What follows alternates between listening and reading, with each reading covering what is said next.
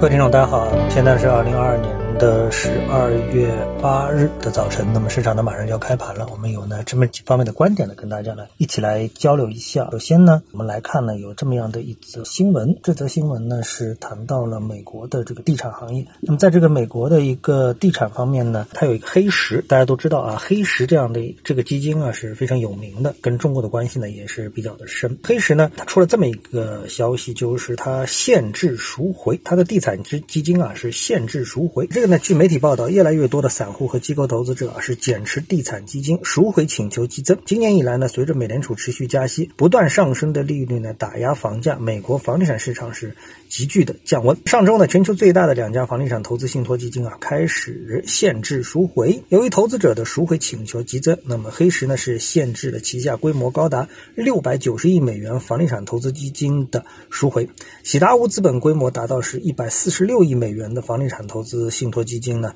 也通知投资者限制资金的赎回规模。出现这样的一个问题的时候呢，那么我想呢，这个投资者啊，第一时间会反映就是这市场啊出问题了。因为呢，这个市场正常情况下，它就是允许你买，也允许你卖，对吧？基金呢，允许你申购，也允许你赎回，这才是一个正常的一个市场。现在这个市场呢，出现了这样的一个限制赎回的这么的一个问题呢，显然呢，这个市场呢是出现了一些流动性的一个问题，就像银行。如果说限制你去取款的话，明显就是碰到了挤兑的问题。所以像这样的一个基金碰到赎回的话呢，那如果再赎回的话，那可能它就要因为它的流动性有问题啊，然后特别是地产基金，它的流动性本来就有问题。这个呢，让我们想到了什么啊？让我们想到什么呢？就是想到了啊，这个次贷危机。那么现在这个情况呢，跟次贷危机呢，实际上呢有很多的相似的地方。比如说次贷危机的这个引发，就是美国开始升息加息。美国加息之后呢，它就相当于是对这个经济体做了一次。次极限测试、压力测试，美国能不能通过这一次的加息的压力测试？因为在零八年次贷危机的时候呢，实际上它就是没有通过。因为当时呢，就是所谓的黑天鹅。什么叫黑天鹅？次贷危机就是个黑天鹅，就是在黑天鹅出现之前啊，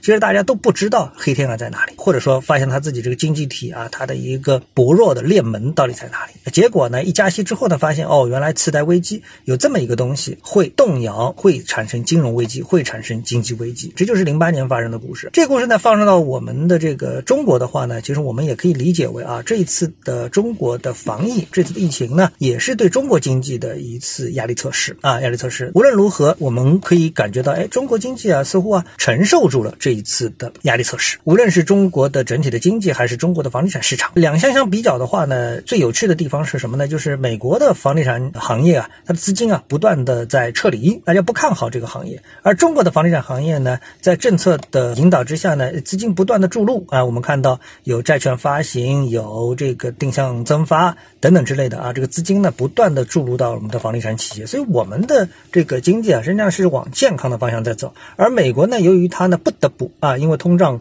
这个原因啊，不得不这提升它的一个利率，所以呢，对它的这个经济体啊，广泛的这些数据和指标呢，产生了一个压力测试的一个效果，测试它的失业率，测试它的就业率啊，它的各方面的这样的一个情况。那这个呢，就给我们一种感觉，就是我们一直啊在说的一句话，就是这个帝国主义一天天坏下去，中国一天天好出来。事实呢，似乎呢就在往这个方向发展。我们不管因为什么原因，使得这个美国呢，它的一个通胀呢是高企。那么这个通胀的高企呢，现在。那也事实证明啊，如果说啊你这个经济过热，造成通胀高企，实际上对一个经济体的这个伤害啊是非常大的。这是一个经济学上面的一个命题，也提醒我们啊，如果说我们要大力发展经济的时候，也得注意不能把这个通胀给搞上去。呃，如果通胀搞上去之后，你的经济发展的再好，其实最后的一个效果也会大大打折扣，反而会埋下隐忧。所以我们现在看到的一个情况是什么呢？就是我们呃重复我们的观点，可以说重复我们的观点，就是美国啊在炒经济衰退，它的这个指数呢目前呢走的是。是非常的疲弱，美国呢在炒衰退，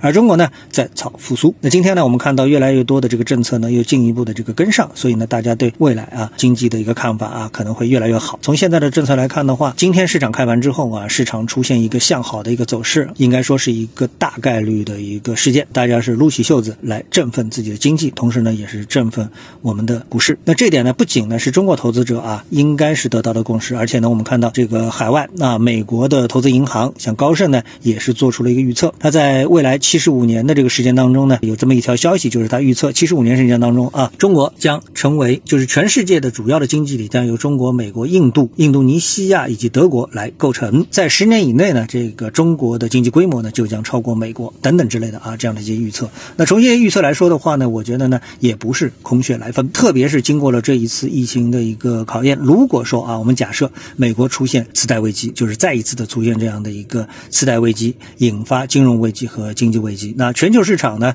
呃，由于他们的欧美啊是属于一个共同的经济体，那么再次受伤的一个概率呢是非常之大。但是呢，哎，中国呢，我们经过了这个疫情的一个考验之后呢，我们发现啊，我们其实啊游离于这个全球的供应链啊、生产链的这个范围之内，哎，自己呢也是能够差不多啊这个独善其身。也就是说，我们相对来说不是说不受伤啊，一定也会受伤，但是我们的受伤程度可能是最轻的，因为我们自己有一个庞大的内需市场，是这样一个情况。所以呢，这个全球啊看好中国的经济，中国的股票在目前阶段比看好美国经济、美国股票啊可能来的更强劲一点。所以我们的投资者有什么理由不看好自己的 A 股市场呢？我觉得短期应该有更振作的信心才是。正确的一个判断。好，那么今天节目呢就到这里啊。我们今天晚上呢我们会有一次直播，那么欢迎大家呢到时候收看，我们做对市场进一步的一个交流。好，那么今天呢我们就跟大家探讨一下，各位有什么想法或者是感受的话呢，欢迎在评论区里呢一起的交流。也希望各位呢是多多点赞、转发、订阅我的频道专辑啊。我们下期的节目时间再见。